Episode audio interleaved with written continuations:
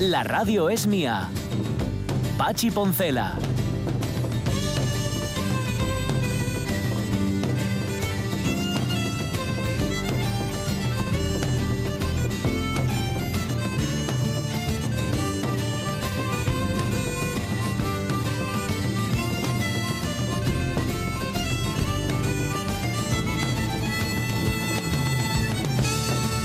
Las 11 hola, y 7 minutos de la mañana. Pues aquí donde nos ven ahora mismo estábamos haciendo un traje.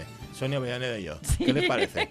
Pero a ver, era un traje de baño, con lo que hace. Tampoco era un traje de estos así de tres piezas, no vayáis a pensar. Lo que antes se denominaba un, un terno. Un triquini. Un triquini, estábamos Que haciendo. nunca tuve muy claro que era exactamente un triquini, Yo pero pregunté, bueno, vale. yo pregunté, pregunté en casa y en casa me dijeron lo que era, pero no me acuerdo.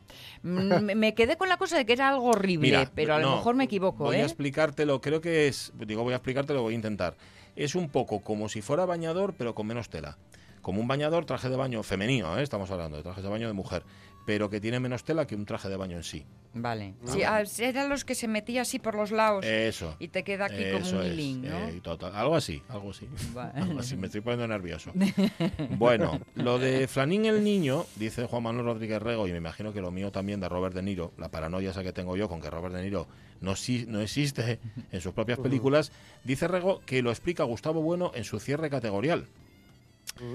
Es la representación del mundo, un mapa a tamaño real que es inútil porque tendría que contener su propio mapa. Y nos manda un enlace, el puesto del ego trascendental en el materialismo filosófico, Gustavo Bueno, donde explica eso. Que no sé si lo vais a entender o no, porque yo, a mí, a mí me cuesta. Pero- Soy muy listo, sea que- Prefiero el flanín del niño. mejor, ¿eh? Mejor lo del Fanny del niño. Va, sí. Va, no por nada, y es que es más rápido No, todo. no, más fácil. ¿Sabes lo que me acaba de pasar? Que dejé el agua donde la máquina del agua. Sí. Y eso sí que es un problema. Y no los que tiene Gustavo, o tenía Gustavo Bueno en su momento. Y no me refiero a, los- a las subvenciones ni cosas de estas. Estoy refiriendo a los problemas filosóficos que él tenía en su cabeza. Bien, pero ya ha ido Omar Caunedo a buscarla, que es más bueno. Ahí eh, lo de la paradoja del observador observado, ¿no? Va Eso es. un poco también por ahí. Va, sí, sí, al final es si estamos o si estamos o no estamos. O sea, estáis o estáis o no ¿A- estáis. ¿Y a qué estamos? Ya Y que estamos. Sobre todo, y os contenéis ¿Eh? a vosotros ¿Eh? mismos. Yo me estoy conteniendo desde hace mucho rato.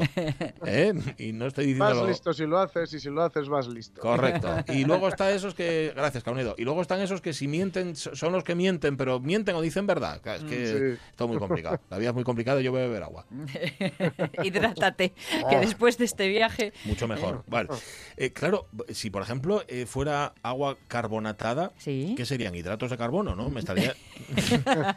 claro, si estuviera bebiendo agua con gas ahora mismo. Me encanta el agua con gas. estúpido. A mí también. Yo soy un fan- fanático. Yo Mira, tantos años aquí y no sabía que a ti te gustaba también. Ya. Pues, Ya pues será porque nunca me invitas. Luego hablamos de O marcas. yo a ti también, ¿eh? también. Luego hablamos de marcas. Vale. Vale. Bueno, eh, luego hablamos del invierno enseguida, ¿eh? porque nos habéis contado muchas cosas del invierno. Yo no sabía que había tanto forofo del invierno entre los oyentes Mm. de la radio mía, pero parece ser que los hay. Y de paso, vamos a llamar a Leticia Sánchez Ruiz para felicitarla, porque su Cuando es invierno en el Mar del Norte, eh, novela que publica esa editorial magnífica que es Pez de Plata, se acaba de llevar un premio. El, el premio a la mejor novela escrita por una mujer en el año 2019 en el Sí. quinto Festival de Novela Negra del Garraf, que está en Barcelona. Se ha llevado el Cubelles Noir, Hmm. que es como se llama, que tiene nombre, tiene nombre de Lao. Cubelles Noir. Ah, Porque a- a- según te oímos, lo del premio de Garraf sonaba a premio de Garrafón. El Garraf, el Garraf, que debe ser una localidad, el Garraf. Bueno, luego. Leticia nos lo va a contar y hablaremos con ella, que siempre va a ser un... un- está, va a estar muy bien. Aparte que la novela está estupenda. Digo, por si no la habéis leído, no Pues sé... yo la he leído todavía. Pues no sé a qué demonios estáis. Yo tampoco, ¿eh? pero no sé a qué demonios estáis esperando. Que todo el mundo, es que además todo el mundo me, me lo ha dicho y dice, jo, que es, es una barbaridad. Y luego le han dado un premio. El, el género me gusta mucho, Sí. este rollo así y tal, pero no. no. A mí es que me cuesta, pero fíjate, gracias precisamente a autoras como Patricia Highsmith, como que lo ves de otra manera, ¿eh? Sí, Sí. Bueno, mm, tú, tú luego nos vas a llevar a París. Bueno, a ver, a París llegaron los del 9, los de la Sí. 9. Em, Pero claro, luego se fueron de París, ¿no? Los de la 9. ¿Eh? ¿Siguieron? Siguieron. Sí, sí. O sea, claro, sí. claro, ellos siguieron, no dijeron, Claro, "Ah, oye, nosotros, nosotros hasta aquí. Todo bien, ¿eh?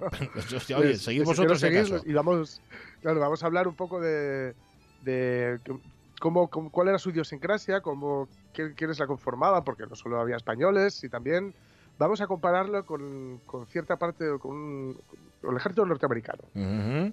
Vamos a ver Ah. una cierta comparación, Vale. donde ya os digo yo que no salen muy bien parados, los americanos. Dos americanos, vale. Bueno, yo quería defender a los americanos, pero bueno, ya sí eso lo hago después. que, Claro. que igual no es el momento ahora. Ya que estamos hoy confesando fantasmas y esas cosas, Sí. oye, soy incapaz de decir la palabra idiosincrasia.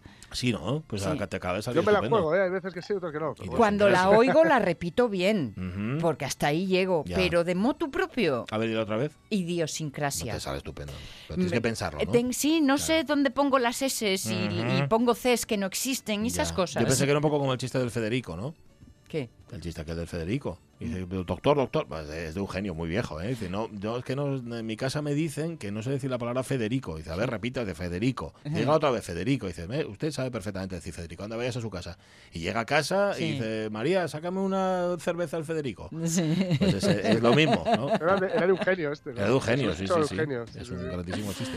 Bueno, y teníamos efemérides pendientes, por ejemplo, esta en el año 1789, que estaban en plena Revolución Francesa. Bueno, la, la estaban un mes, mes y algo llevaban de Revolución Francesa. Bueno, pues tal día como hoy la Asamblea Nacional Constituyente aprueba la Declaración de los Derechos del Hombre y del Ciudadano. Nada, cosas básicas. El verdadero rancho tiene tropezones flotando. Por ejemplo. ¡Estos son gachas! y este Chateau Leblanc del 68 debería servirse ligeramente frío. Este está del tiempo. Oh. ¿Qué os habéis creído que somos? ¿Animales? ¡No! ¿Qué somos? ¿Homo sapiens? ¡Exacto! ¡Seres humanos! ¡Seres humanos! Y ahí salió la Asamblea Nacional Constituyente y dice, no, no, esto lo tenemos que poner por escrito. Y así nació la Declaración de los Derechos del Hombre y del Ciudadano. Encontraron a alguien que lo pusiera bonito y ala. Eso es, ya está. Ni más ni con, santos, además, ¿eh? con ilustraciones. sí, sí. sí, hombre. ¿Qué más pasó?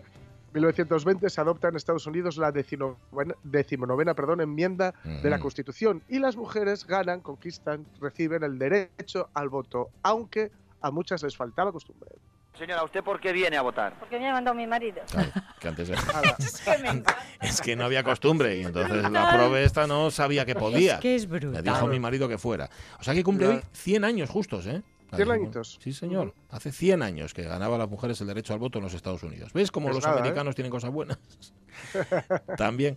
En el año 36, en Londres, en el Reino Unido, la BBC realiza la primera transmisión mundial de televisión. Fue algo así. Muy buenas tardes, queridos televidentes. Aquí comienza otro programa de entreteniciencia familiar. ¿Cómo le va, abuelo? Que dice, tía, ¿qué tal los niños? A partir de este momento finaliza el horario de protección. Queda bajo su exclusiva responsabilidad la permanencia frente al televisor de los seres humanos. Eso es. No sé nada. La BBC empezó, fue quien abrió brecha, tal día como hoy, en el año 36. Y oye, en Londres también, en el 58, ¿qué pasó? Pues muere eh, Ralph Vaughan Williams, que es el compositor británico, posiblemente, posiblemente, Sí. el último gran sinfonista del siglo XX.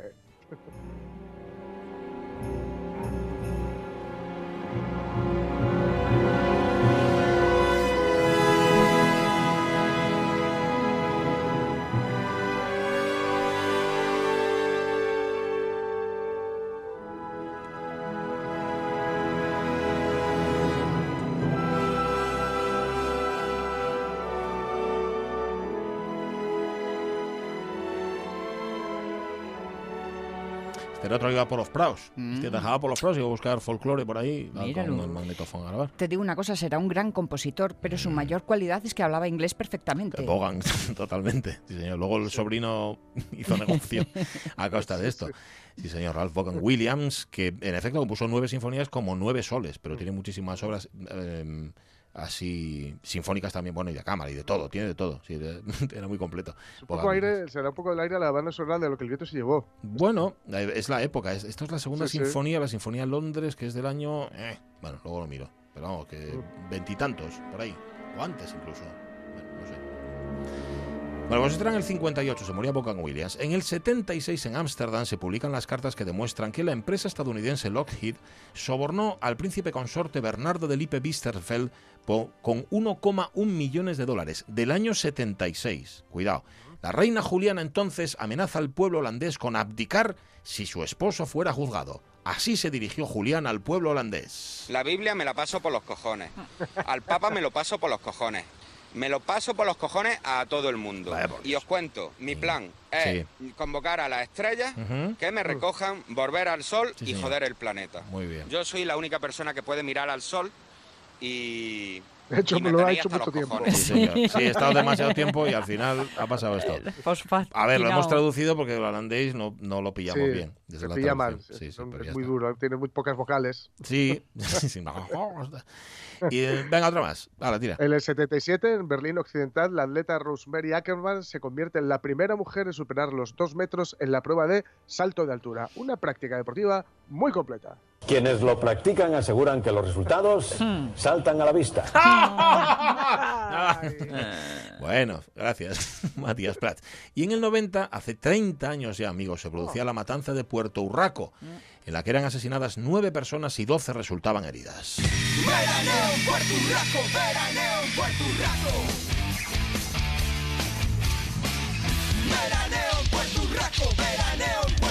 Podemos decir que esta tragedia, la matanza de Puerto Urraco, eh, fue un golpe duro para el turismo en Puerto Urraco, Sí. que ya estaba, estaba bueno, un poco De- alicaído de y esto lo remató, caída, ¿no? esto lo remató totalmente. Em, yo, a ver, no justificamos evidentemente nada de esto, es una cosa terrible, desgraciada y tremenda, pero a ver, Puerto Urraco es un pueblo extremeño, estamos a 26 de agosto. Sí. De hace 30, o sea, mm, es como para matar a vuelto alguien. loco de, del Totalmente, turre. se te va. A ver, esto, esto ya era, venía de Bueno, lejos, ¿no? Es sí. una rivalidad sí, entre sí, familias y todo esto. Pero vamos, que se le, se le fue la olla completamente. ¿eh? Y había muchas otras eh, em, razones Sí. um, que venían de largo. No solo me refiero por la historia personal o propia, sino porque estamos en un lugar que, bueno, necesitaba más de una vuelta. Sí, sí, posiblemente sí. Pues nada, Puerto Urraco, que no sé si estuvisteis nunca. Pero Mm, claro, es el típico. no, no. Es que desde que no es turístico. Había, ya, no, es desde que no es destino turístico, había camisetas que decían yo sobrevivía a Puerto Urraco. Decía, "Ma, tú no estuviste ahí, ni ahí, ni en Bustock, ni en ningún sitio. Las 11 y 18 minutos de la mañana, pero olvidemos por un momento el calor.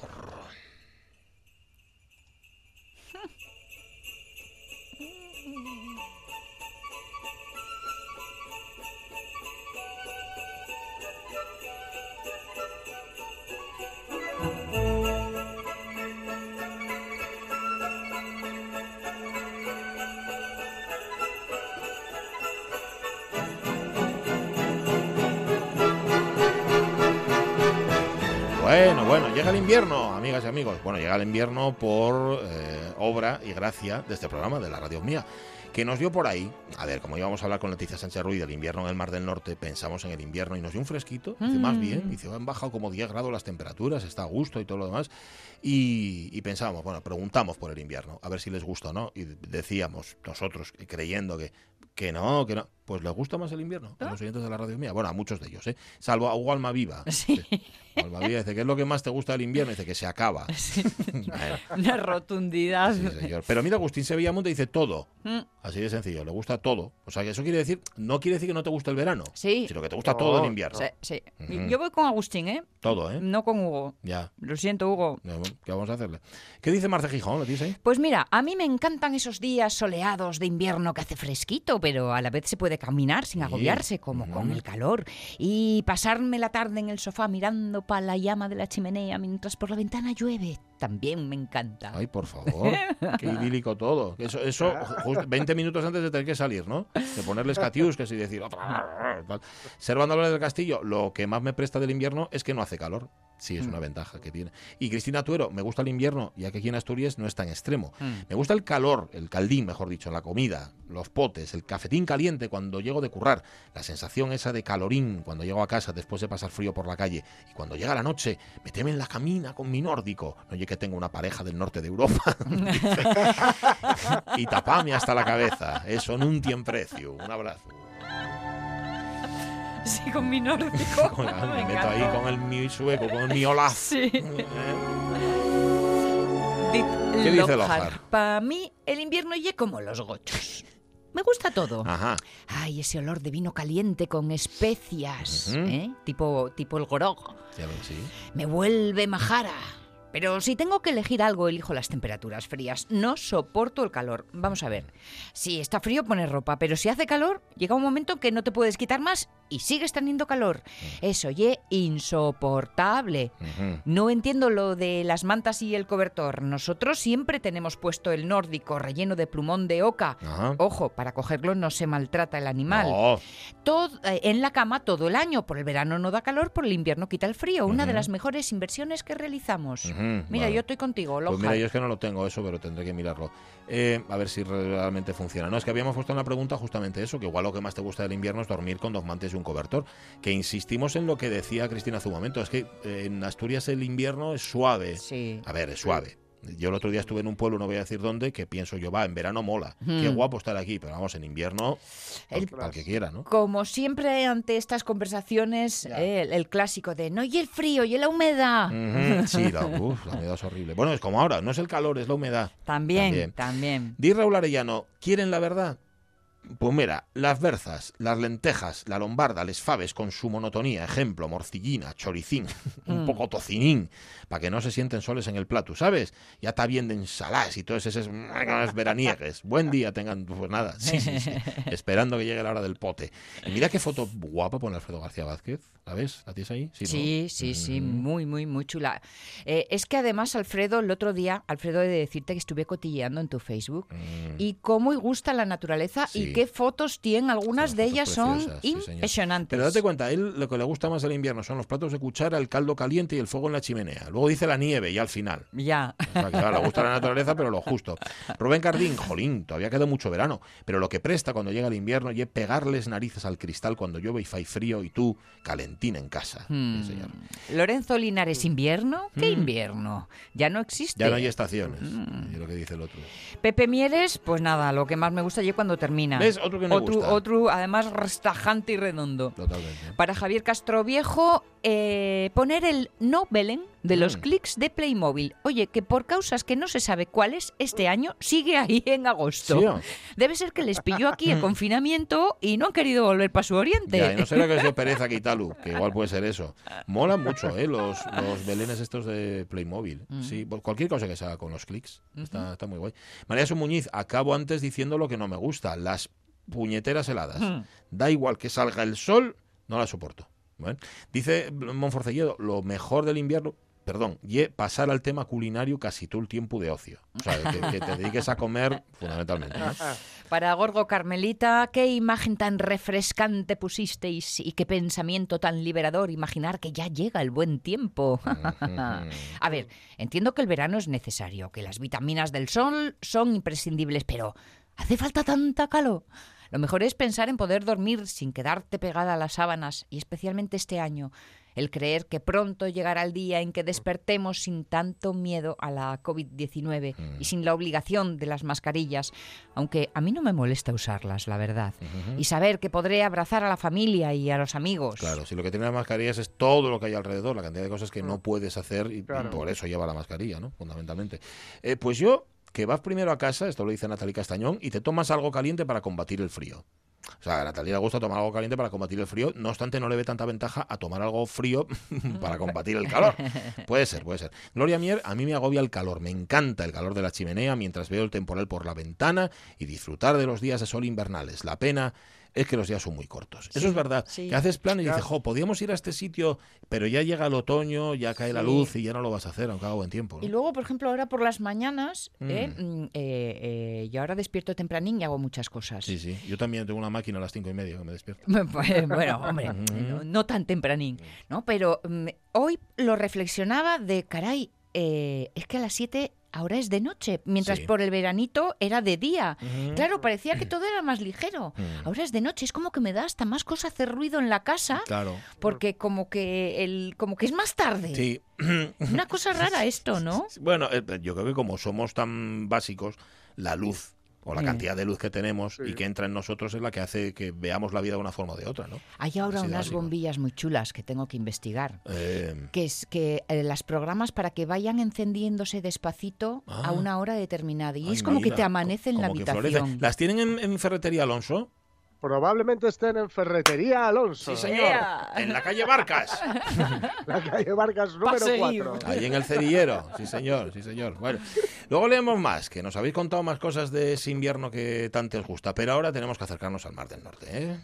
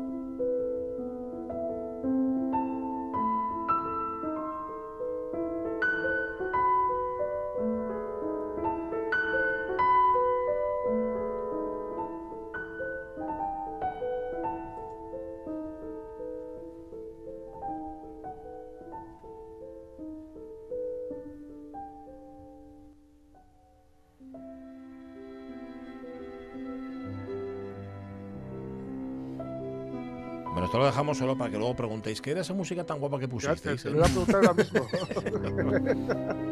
¿Qué es? Esto es Rachmaninoff, este es un Ah. eh, tableau, porque él escribía así cosas con títulos en francés, eh, que, se- que le han dado el, su- el subtítulo de el, El mar y las gaviotas. Sí, de hecho esto es una orquestación, Fíjate. esto es para piano. Ah, qué guapo, ¿Cómo, qué cómo, chulísimo, ¿eh? cómo embellece la realidad el arte? ¿eh? Porque ¿Verdad que sí? Las gaviotonas. Sí, pues sí, ayuda mucho, ayuda mucho que, lo, que sea Rachmaninoff el que lo vea, sí señor. Bueno, exactamente igual que la literatura embellece la vida, o por lo menos la transforma de alguna manera. La intensifican. Pues puede ser. Leticia Sánchez Ruiz, ¿qué tal? Muy buenos días. Hola, muy buenos días. ¿Cómo estás? Es- Pues muy- eh, Tienes que estar bien. encantada, ¿no? Con premio, contenta. con premio en el bolsillo reciente. Qué bien, ¿no?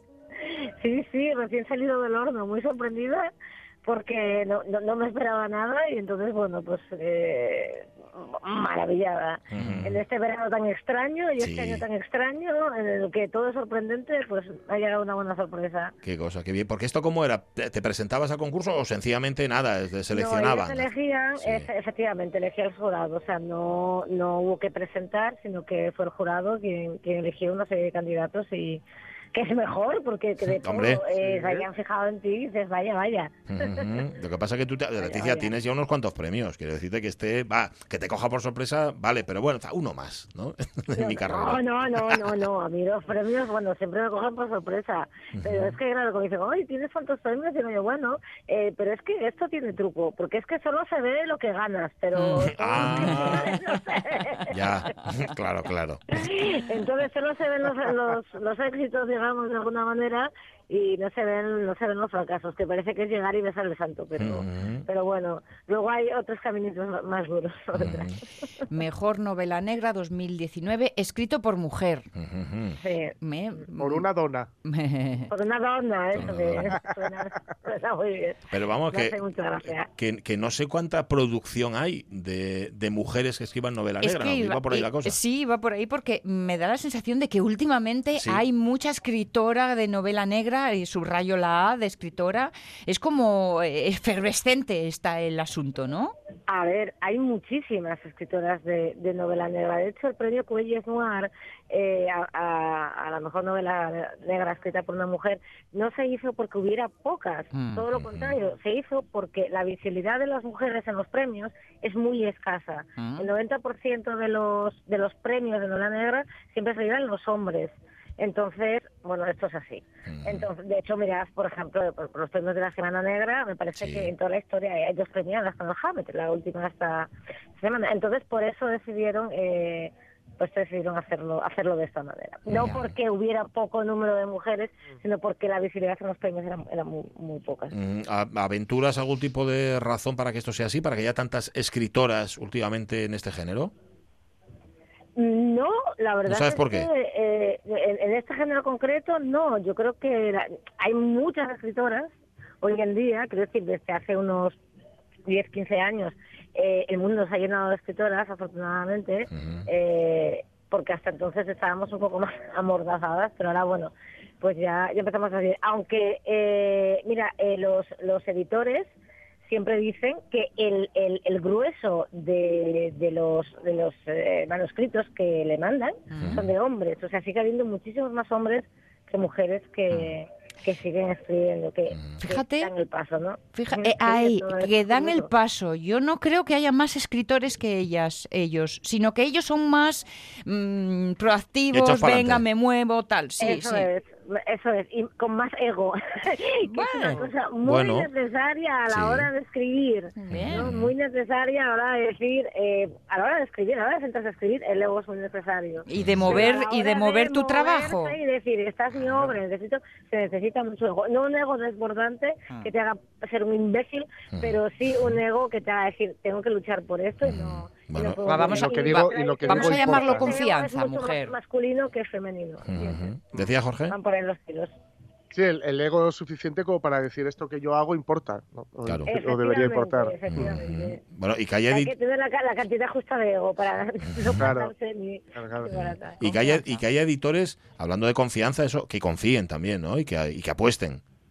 Hombre, eso, eso es, eso es, eso es vital. Yo, mm, como estoy encantada con el mío, con, con Jorge Salvador, que por ahí me parece que, que le conocéis. Sí, Mm. gran persona, gran persona y mejor editor. Ser humano, un ser humano completo. Es un ser humano completo, No lo digo por nada. no, no, no lo dice por nada.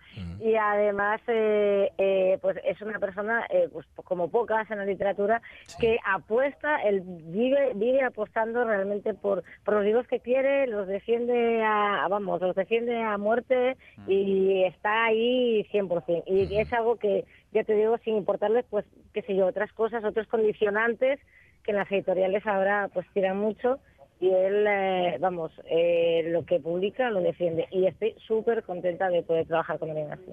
La figura del editor parece que últimamente está como flojeando, parece que, no importa nada y para mí es vital la figura de un buen editor o editora. Sí, que verdad. por cierto, antes que hablábamos de hombres y mujeres, eh, la mayoría de editores en este país son editoras. Anda, Mm. pues La, mira. la inmensa mayoría. De hecho, de todos los grandes grupos, eh, la- los jefes de edición siempre son, son editoras. Fíjate si importan que Es- eligen es lo una rareza, es una Mm. rareza los editores, hombre. eh, fíjate si importa que eligen lo que leemos. Sí, son importantes, sí, sí, ni más ni menos.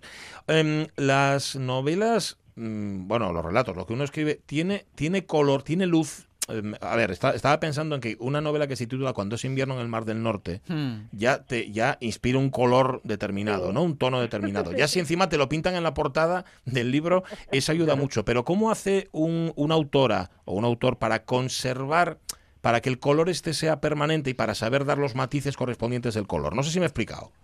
Sí, perfecto. Además de este libro tiene un color eh, muy claro, como dices tú. Es un azul así oscuro tirando a gris, un, un, un color que nosotros conocemos muy bien aquí en Sí. el norte. ¿eh? ¿no? Es el del, del mar en el invierno. Y yo eh, tenía ese, ese color, lo tenía constantemente, me, me flotaba eh, durante todo el libro. De hecho, cuando pensé en el título, además se le ocurrió, no se me ocurrió a mí, se le ocurrió a una amiga mía, por eso digo yo que el título es perfecto. Se le ocurrió a una amiga mía y encima es un verso de Ángel González. Yo no tengo nada que ver con él, con lo cual título perfecto. Entonces lo mantienes yo lo mantengo. Yo, te- yo tengo muy presentes los colores en, en- en los libros, entonces intento mantener, en, en este caso, pues eh, toda la toda la luz, la luz de los días, eh, el ambiente, eh, la forma de hablar, eh, se mantiene como se mantiene, pues no, un personaje más. Totalmente. Es un libro del norte. Em, ¿Podrías, digo, eh, por, por nacimiento, por educación, por lo que sea, escribir un libro también del sur, con la luz del sur, o serías como una extraña, como una visitante, De, de- de momento una no, turista? podría- efectivamente, podría escribir un libro con la luz del, del sur, pero como una extraña que se aproxima a algo que casi no entiende, ¿no? Yo siempre he dicho, aunque me encanta el sur, lo miro siempre desde lejos. Yo siempre he dicho que yo soy muy del norte y es el corazón de mi imaginación está en el norte. No tiene Y por qué ser todo- una, una visión desechable, ¿eh? La visión de, La del extraño, ¿no? del Del extraño, ajeno. claro. Claro, claro, no, no, no es desechable, pero digo que de- de- lo haría efectivamente desde, desde, desde la sorpresa, Mm. desde la sorpresa del sur. Me costaría mucho eh, estar en, en, en- o sea, hacer algo desde, desde la primera persona, estando en el sur. Además, sucede una cosa curiosa con mis libros, que es estas cosas inconscientes que haces, y es que cuando en mis libros hace calor siempre pasa algo malo. Anda. Eso. Es como El las estrés. naranjas en el padrino, que cada vez que Sí. aparecen naranjas, ¿sabes? Cada vez- pues en mis libros, cada vez que hace calor, eh, algo, algo, algo malo sucede. Mm, es- eso no es Eso me casualidad. pasa de una forma totalmente inconsciente. Totalmente. a- Ujú.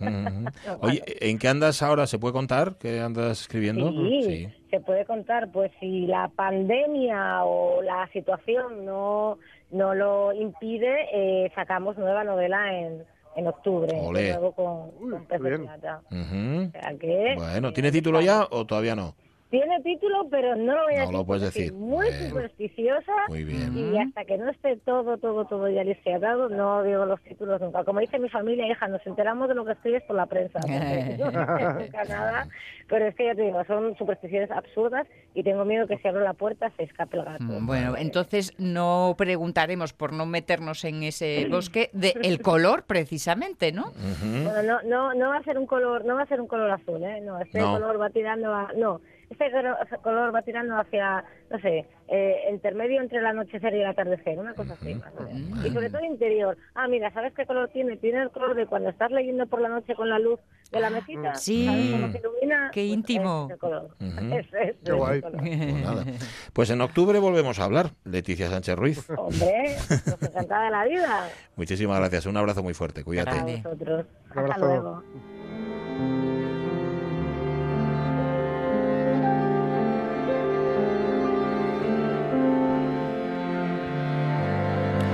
Al describir el trabajo de Leticia, no sé por qué apareció en mi cabeza plenilunio. Mm, la ¿eh? novela por de- aquello de, de de- de novela negra también Sí. y del sabor y de la oscuridad y del color como algo presente a lo largo de todo el, el Yo- relato. Yo, creo que eso es lo que distingue, ¿no? A un relato y lo que le da unidad, además. Sí. Cuando Mm. tiene un color determinado, que no tiene por qué ser siempre monótono, puede ir variando, puede ir cambiando. Eso es que ahí hay un, a una nar- contribuye una mucho a, a conseguir el tono de la novela. Claro, ¿no? Claro, los, claro, los claro. libros de Andrea Camilleri, por ejemplo, que Por están todos en sí, Sicilia, señor. es que puedes sentir el, el, el- el parduzco, ¿no? El del color de la, de la tierra, el amarillento, ¿no? El color amarillento de, Sí. Del terruño y del aire caliente, ¿no? Y lo, y lo De- cuenta porque lo conoce. Y claro, lo que nos, Claro, decía claro, Leticia claro. es que mi color es este otro. Ahí está, Claro. ahí está, sí, sí, sí. sí. sí. Mm. Mira, tiene Lucía López Santos ganas de, de Navidad, uy, de Navidad, de Eh. invierno. Bueno, de Navidad imagino que también. Dice disfrutar de la nieve, esquiar. Eso dice que le encanta. Beatriz Fernández García, todo del invierno. La nieve, los jerseys de lana, las bufandas, los gorros, la época de nabos, cebollas rellenas, pimientos rellenos, un chocolate calentín. Pepita Pérez, aunque esté con la lengua fuera y cocida, prefiere eterno verano, con tormentas pasajeras, poder salir de casa a todos los sitios que quiera y hacer de todo, pasear, excursiones, playa, largos días luminosos, ropa ligera que se lava y seca con un soplido, pues libres, a la sombra, escuchando la radio, leyendo, dormitando, relajantes baños de mar, aunque en el melancólico recuerdo de esas estaciones perdidas de cuando era guaja. Cada una prestábame a su manera. Esto es una predisposición que uno tiene, ¿eh? Hay quien está más predispuesto a disfrutarlo cuando es niño y luego se te pasa Sí. cuando eres mayor. De pequeño las, las estaciones se comportan como deben. Sí, Sí, sí, sí. sí. Luego se tuercen sí. por algún motivo. A veces es culpa nuestra o causa nuestra, pero a veces es causa externa, ¿eh? Sí, sí, hay veces que no nos queda más remedio que aguantar, sí, con lo que nos ha tocado.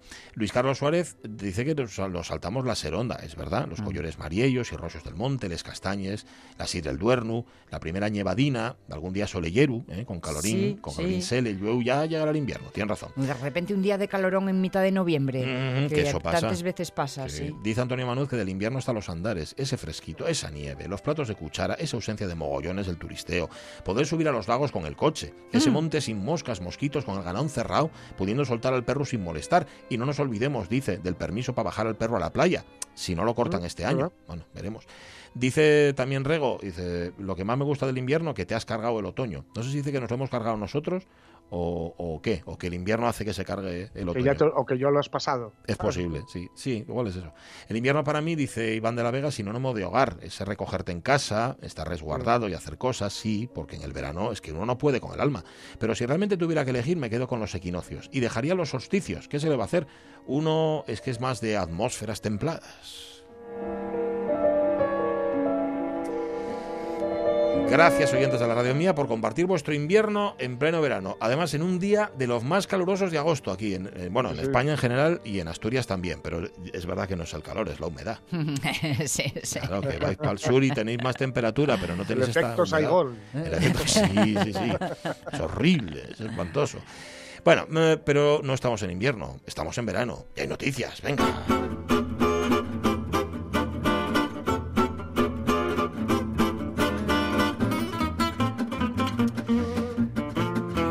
Pueden pasarte en verano cosas como esta, que en invierno es más raro, ¿eh? Sí, es más raro, efectivamente. Un ferry rescata a una niña de cuatro años en un flotador de unicornio a medio kilómetro de la costa griega. Madre del alma. Unicornio arcoíris, está ahí. Estuviste genial en Cuentos de Hadas, parte 7. Adiós, te adoro. El unicornio famoso era este, ¿no? Este es el unicornio famoso de Inside Out, creo que se llama, ¿no? Ujú. Del revés, la Eso película esta de. Pixar, que Sí, es muy señor. chula. Sí, señor. Sí, sí. Bueno, pues esto ocurrió en Grecia, en, Mm. la- en las corrientes de la costa de Antirrio, en Grecia, que arrastraron a la pequeña medio kilómetro mar adentro. Y, Medio y kilómetro. hay que ver la foto, porque la, la verdad se la ve muy entera. A la Sí. guaja, que soy yo y estoy aferrado al cuello del unicornio, vamos. Estu- estuve viendo el vídeo ayer y yo creo que la prope, la, la pro, la probe Sí. es que estaba en estado de, de, de, de- Totalmente, de- de shock. de Uf. tan Sí. apretado todo del mismo miedo que no se le Sí, movía sí, ni sí, una sí. Sí, sí, es verdad. Mm. Ya es cuatro añinos, la rescató un ferry, eso a medio ki- kilómetro de la costa, ¿no? Estaba montada en un flotador de unicornio y con los manguitos puestos. Entonces, claro, la corriente la, la dejó de la mar donde estaban los padres a otras cosas, por lo que sé. Porque Mm. vamos. El, el ferry se llamaba Salamin... A ver si lo digo. Salaminomachos. Salaminomachos. Perdón. Salaminomachos. Bueno, a ver, seguramente, Salaminomachos. seguramente en, griega, en griego suena maravilloso. Si preguntas a tu hermano, Efectivamente, se ve que suena maravilloso en griego, pero en Salaminomachos. castellano yo he, mm, de- echo con las patinas y muevo el unicornio para ir más para adelante. ¿eh? Sí, que, se- que el ferry, que el ferry se llama Salamino Machos, digo, no, que me, no me quiero subir yo ahí. Ni loco, vamos. Sí, sí. No quieres ver. que si pone fortuna. No He quieres verle. Sí, uy, peor todavía. Sí, sí. ¿Qué tatuajes llevará el capitán del Salamino Machos? Claro, Uh, claro, ahí está, que bueno, recibieron el aviso de las autoridades portuarias, el que se les avisaba de que la corriente había arrastrado mar adentro a una niña de cuatro años que iba montada en un flotador gigante con forma de unicornio, que también hay que ver la llamada esta. ¿eh? También. Cuando te llaman para avisarte, estás ahí en no es broma, no es Salamino broma. machos, eh, con el paquete de Malboro enroscado en la camiseta, ¿no? En la manga de la camiseta. Dices, pero qué unicornio, ¿de qué?". Sí, señor, sacando y brillo a la cadenona. claro. Mm. Pero bueno, la, nada, la, la localizaron y la, la- la subieron sin problema. Dice, el, ca- el capitán decía que al aproximarse al puerto, pues que la autoridad portuaria me informó de que una niña con un juguete inflable había sido arrastrada por las corrientes. Mm. Efectivamente, estaba en estado de shock, bien enganchada al flotador y no se movía. Dice que estaba petrificada. Provitina. Ah, Cuando mira, nos ¿ves? vio y la rescatamos, que gimoteo, claro, pero ya es de esto que te das cuenta, ¿no? De- cuando te sacan y ya te baja la adrenalina, ¿no? Que, Mm. que te das cuenta de ello. Y bueno, las imágenes ya se puede ver ahí por, por redes sociales, etcétera. Luego la propia, que, que, bueno, que eh, la, la llevaron luego a la costa, todo acabó bien, vamos. No, no- no hubo ningún problema, ¿no? Igual, igual era bueno, no sé, así como idea, que los guajes que se nos ahogan, a los guajes que se nos ahogan Mm. eh, por el Mediterráneo fueran en unicornios, a ver si Ay. vuelan. Ya, ya, ya, ya. Qué suerte hay que tener al nacer. Hay que tener al nacer. Qué suerte hay que tener al nacer. Qué suerte hay que tener al nacer. Y ha llegado el día de volar las fronteras. Aquí estáis esperando. Sí, lo que tantas veces hemos dicho, ¿no? De lo importante que es el código genético, pero lo importante que es el código postal, sobre código todo. postal. Donde Sí, hayas sí. nacido, ¿no? Sí, señor. Sí, vale. no hace, no hace, ya hace, hace- bueno, mejor dicho, no hace mucho, no, hace ya un par de años que nos dijeron en la feria de muestras que esto se iban a poner con ellos. Sí, sí, sí, me Ujú. acuerdo. Bueno. Jonás Fernández no. nos lo dijo. Sí, sí, sí. bueno, están en ello. Ahora con el COVID, con la COVID, mejor dicho, eh, Claro. la cosa como que. Oye, sea como sea, cuidado con este tipo de cacharras, ¿eh? Que Sí, esto es excepcional sí, sí. y lo estamos contando aquí por eso. con cacharras, me refiero sí, sí. a las colchonetas. Bueno, que, que era tres veces la niña de grande, Sí, ¿eh? Bueno, tres no, un pero... tremendo. sí, sí, sí. No, que yo Mira los veo tú ir a la playa con eso y Qué, toda la corriente. qué buena mala suerte, Mm. porque claro, un ferry es un señor barco y sí, una un niña a ver cómo la exacto, a ver cómo la, eh, la recoges del agua. Eh. Pero la corriente la llevó a la rampa de carga sí, sí. y ti, ti, ti, ti, ti, ti, ti, Sí, fue como la dejó allí. Bueno, qué bien. Las corrientes, oye, tienen lo suyo. Lo mismo te arrastran que te llevan a donde tienen que ir. Mucho cuidado con las corrientes, mucho cuidado con las colchonetas, que el mar está ahí. Ese mar que ves tan bello es un traidor. Sí. Ya lo dice la canción y es por algo. Bueno, em, hablemos a la cárcel ahora. La cárcel, mira, como las corrientes, tampoco es ninguna broma, ¿eh? ¡Qué suerte tienes, cabrón! ¿Quién es? ¡Qué suerte tienes, macho! ¿Qué? El enchufado del carcelero, ¿eh? ¿El enchufado? Seguro que le has untado, ¿a que sí? ¿Que yo le he untado? ¿Le has visto escupirme en la cara? Ah, lo que yo daría porque me escupieran en la cara. Hay noches que las paso colgado, soñando que me escupen en la cara. Pues no es muy agradable, la verdad. Y me han esposado. ¿Esposado? ¡Ay! Para mí el paraíso sería verme esposado. Só danço samba, só danço samba. Vai, vai, vai, vai, vai. Só danço samba, só danço samba. Vai. Ay. Bueno, bueno. Eh, no estaba en la cárcel, pero sí estaba arrestado durante seis meses. Os contamos aquí la noticia en su momento. Ronaldinho, Ronaldinho mía. Gaucho. Bueno, pues ya está, ya está, ya. Por si queríais saber el final de la historia, lo han puesto en libertad. Estaba retenido en Paraguay. Allí estuvo seis meses este futbolista ex internacional brasileño, Ronaldinho Gaucho. Eh, el juez eh, eh, de garantías aceptó la suspensión condicional del proceso por el que estaba imputado, uso de pasaporte y cédula paraguaya con contenido falso. Este era el asunto. El juez otorgó la misma salida procesal para su hermano Roberto, con lo que no cumplirá los dos años de cárcel a los que fue sentenciado por el magistrado, aunque eso sí deberá presentarse ante la justicia brasileña de forma periódica. Ambos hermanos deben pagar diferentes sumas de dinero en concepto de reparación social. Por parte de Ronaldinho, él debe donar que claro, donar y deber en la misma frase, pero Ya. bueno, 90 mil dólares a repartir entre un centro médico y hospitalario de Asunción y una campaña de ayuda a una menor enferma. Por su parte, Roberto, que también es el encargado de los negocios de Ronaldinho, está obligado a realizar una donación de 110 mil dólares que se van a emplear en la compra de equipos para la lucha contra el COVID-19. El juez estableció en su fallo que estas sumas saldrán de la cuenta del estatal Banco de Fomento, en la que ambos depositaron uno a- 1,6 millones de dólares como fianza Toma. para pasar al régimen de arresto domiciliario que desde abril cumplen en un hotel de Asunción. Pues nada, ahí estuvieron seis meses metidos en, la- en el hotel por llevar los papeles falsificados. Es la cosa historia más rara. Ya, porque ¿para qué, no? Marciano totalmente, ¿no? No lo Sí, sé, sí. bueno. Y, Pero y bueno. el ratito que estuvo en la cárcel jugó una pachanga. No sé si visteis las imágenes. Ah, no, no, no me digas. Una pachanga Ah, sí. en, la, en la cara. Bueno, una no, varias. Bueno, todo el mundo haciéndose fotos con él. Bueno, era tremendo. Ya, ya, ya, ya. ¿Ves? Delincuentes, también el código postal ahí influye, ¿eh? Sí, hombre. Sí, sí, sí, depende cómo delincas. Y a pesar, fíjate, cuando se presentaron al juzgado, a pesar de llevar una mascarilla negra, a Ronaldinho, que tiene que pagar todo esto y que ha estado seis meses en arresto domiciliario, se le veía sonriente. ¿no? Hay veces que nosotros no nos damos cuenta de lo que es, pero este es una normal. Bueno. Es que te da la impresión, que yo no conozco a este señor personalmente, pero te da la impresión como que todo le resbala bastante, ¿no? O sea, como sí, que... sí, sí. Hombre, un- este es un tipo que, que dimitió, dimitió de, de superestrella de- del Sí. fútbol. Ajá. O sea, él había ganado ya un mundial con Brasil, había ganado ligas con el Barça, Champions, el balón de oro como mejor jugador del mundo y con 26, 27 años, no recuerdo, creo que era 27 años, Mm. el tipo se, se, se borró, se borró. O sea, a la noche era la golfería y, y que, y que- y a pasar de todo. Hombre, es más Pues descansado, ¿eh? Tengo más dinero a, a aburrir, para aburrir y, fuera, ya está. Eh, y, y fijaos que este hizo que un partido se jugara, al, empezara a las 12 y un minuto. Mm. ¿Cómo? Para eh, su debut, sí, sí, él, él debutó. él debutó a las. eh, bueno, había mucha- muchas ganas de verle, entonces para que pudiera debutar antes, pues eh, él tenía que ser X día y se le hizo jugar eh, de noche, pero a las 12. O sea, empezaba, era el día siguiente.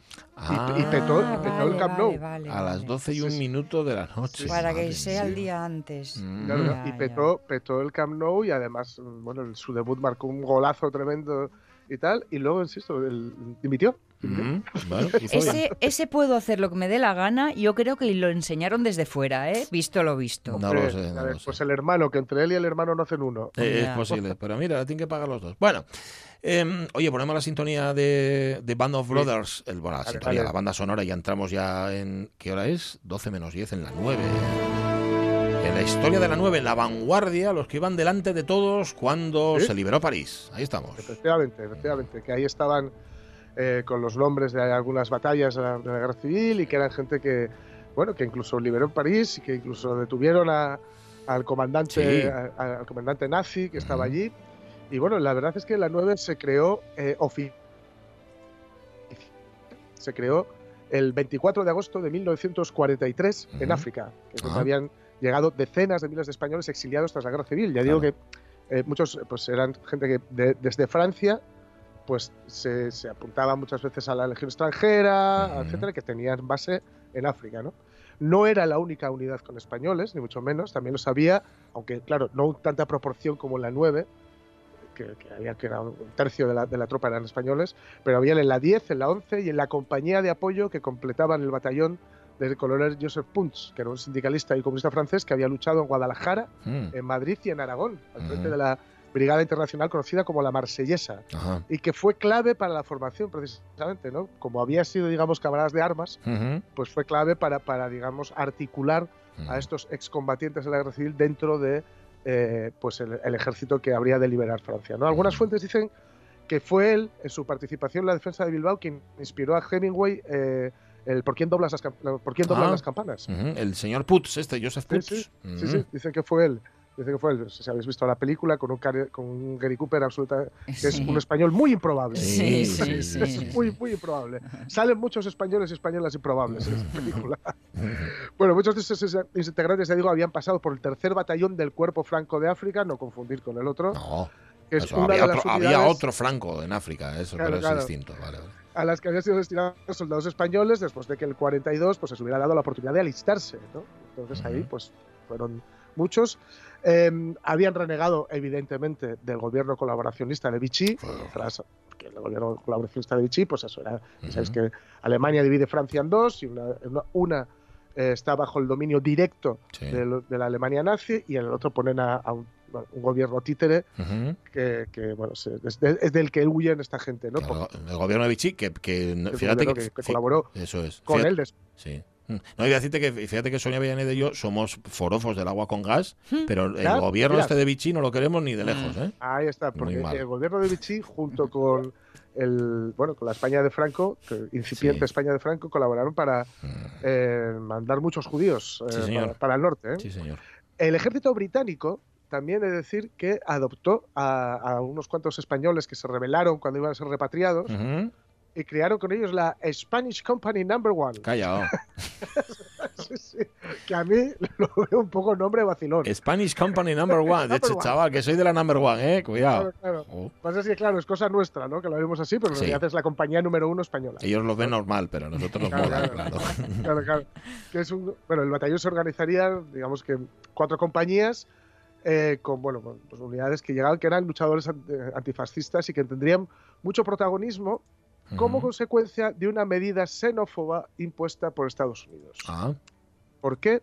Porque en este tipo de compañías, eh, fueran o no norteamericanos, fu- fueran o no europeos, o sea, si, fueran europeos, fueran donde fueran, Estados Unidos vetaron a los soldados de color negro del ejército francés al que estaban armando. Así. de tal fácil. cual. O sea, negros no. Sí, sí.